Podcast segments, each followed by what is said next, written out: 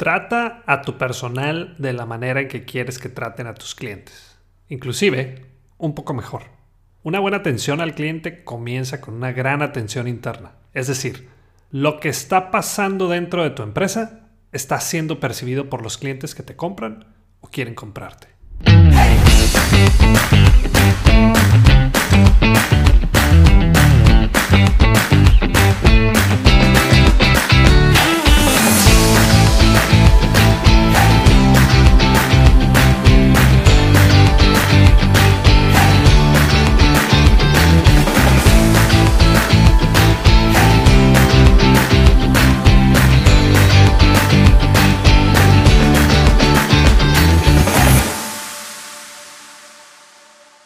Hola, yo soy Daniel Rodríguez de la Vega y bienvenido al episodio 9 del podcast Bueno, Bonito y Valioso, donde queremos ayudarte a encontrar tu valor en el mercado y que de una vez por todas puedas dejar de competir solo en precio.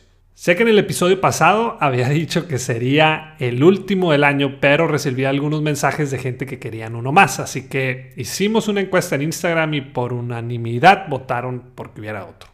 Así que aquí va el episodio 9 y esta vez será un poco diferente. En la primera parte vamos a contestar algunas preguntas que me hicieron llegar por redes sociales y en el segundo bloque compartiré lo que aprendí en este 2020.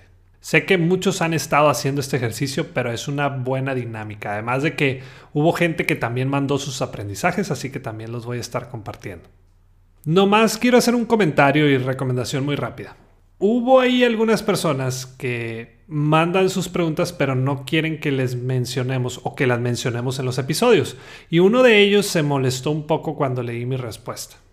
El objetivo de la sección de preguntas es que toda la comunidad salga beneficiada con las respuestas de la duda. Y no solamente uno. Ahora, si lo que buscas es algún tipo de asesoría uno a uno, pues sí tenemos las videollamadas de mentoría y esa sí tiene una inversión. Nada más hay que entrar a crecesmx.com y ahí se puede adquirir. Comenzamos con la sección de preguntas y la primera es de Jacobo. Tengo desde inicios de año que me hice freelance de diseño gráfico.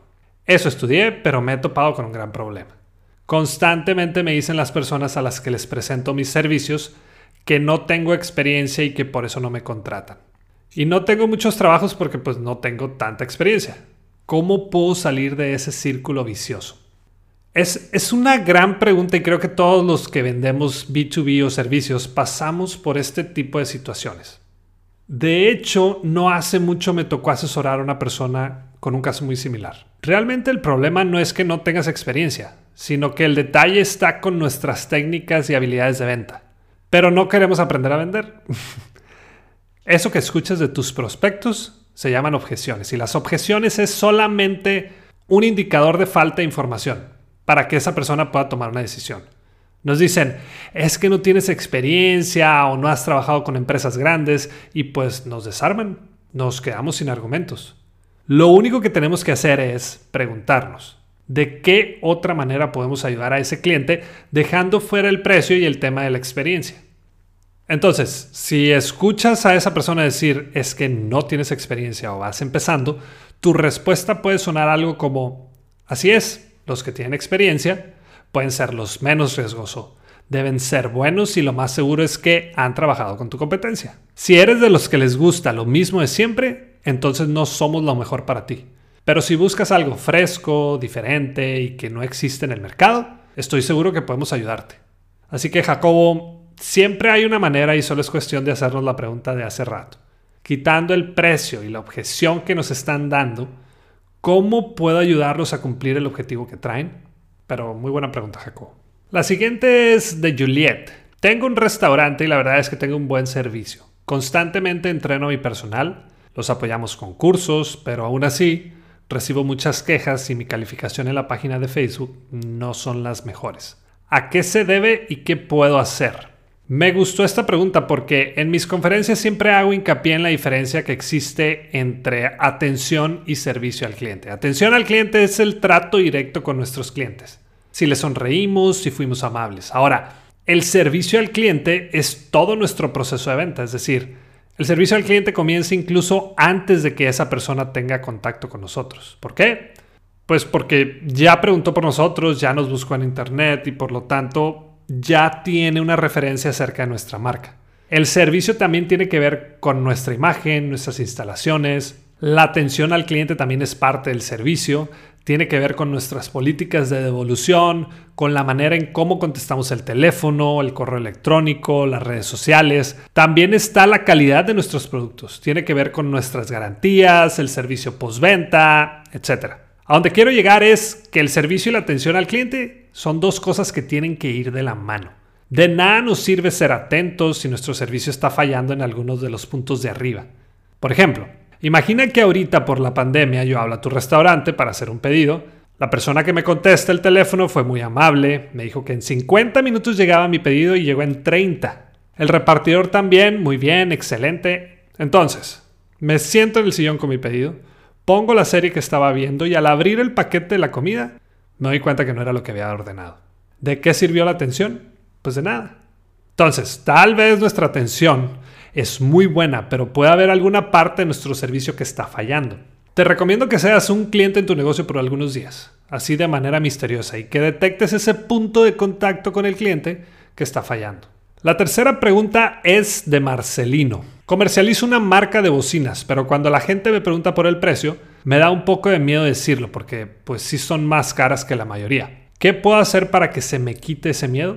Ok, sí es, sí es buena pregunta, porque me ha tocado ver a mucha gente con el mismo problema. Te cuento una anécdota. Una vez en Ciudad Obregón, invité a un prospecto a comer. Me dijo que se le antojaban unos cortes. Llegamos al restaurante y la verdad es que yo no soy un gran fanático de los cortes de carne, así que me adelanté a él y le pregunté a la mesera que sí que nos recomendaba. Y no me vas a creer su respuesta. Me dijo, la verdad no sé, es que soy vegana. Quiero pensar que te estás imaginando mi cara y la de mi prospecto. Imagínate que lo que tienes que vender cada mañana que te levantas es algo que va en contra de tu voluntad. Entonces, al primer cliente al que le tenemos que vender nuestro producto es a nosotros mismos. Nosotros debemos ser nuestros primeros clientes. Si no estamos convencidos de que somos la mejor opción para esa persona, ¿por qué lo estaría él? Si no estás orgulloso de lo que vendes y vales, mucho menos lo estará la persona que está frente a ti. Y en esta ocasión vamos a dar un pilón porque es una muy buena pregunta. La hizo Luz María y la envió por mail. Tengo una empresa de fertilizantes para el campo y quiero mejorar mi servicio al cliente. ¿Cuál es la manera más fácil de lograrlo o cuál es la capacitación más barata que tienes? ok. Ahí te va, Luz María. No te la voy a dar barata, te la voy a dar gratis, te la voy a regalar, ¿ok? Trata a tu personal de la manera en que quieres que traten a tus clientes. Inclusive, un poco mejor. Una buena atención al cliente comienza con una gran atención interna. Es decir, lo que está pasando dentro de tu empresa está siendo percibido por los clientes que te compran o quieren comprarte. El servicio y la atención comienzan en la parte más alta de la organización y si a la persona de arriba no le interesa, mucho menos a los que están cara a cara con los clientes. Mejorar nuestro servicio no es tan sencillo como decirle a nuestros colaboradores que sonrían o, o, que los atiendan bien. Nuestro proceso de reclutamiento y selección también juega un papel muy importante. Contrata la actitud y entrena las habilidades. Es decir, nosotros podemos enseñar a un contador o mercadotecnista a ser mejores en su trabajo, pero no podremos enseñarles la actitud. El rediseño de políticas con los clientes también es de suma importancia. En vez de tener una serie de políticas para defendernos del cliente, debemos tener un buen proceso de qué hay que hacer cuando algo sale mal con ellos. Como conclusión, el servicio al cliente no es un departamento, sino una filosofía y actitud.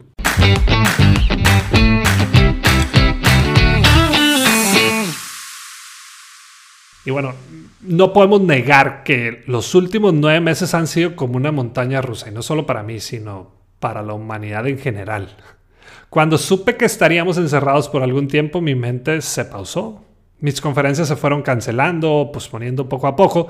La mayoría de los talleres que tenía con algunas empresas los pudimos llevar en línea. A pesar de que no ha sido el escenario ideal, he aprendido varias cosas las cuales quiero compartir contigo. 1. Quienes nos mantuvieron a flote en estos momentos difíciles fueron nuestros clientes leales. Ahí la importancia de crear una lealtad con ellos. 2. Que somos capaces de adaptarnos rápidamente. Desafortunadamente tuvo que llegar una pandemia para que entendiéramos este punto. 3. La pandemia vino a acelerar el viaje o cambio hacia el cual ya íbamos.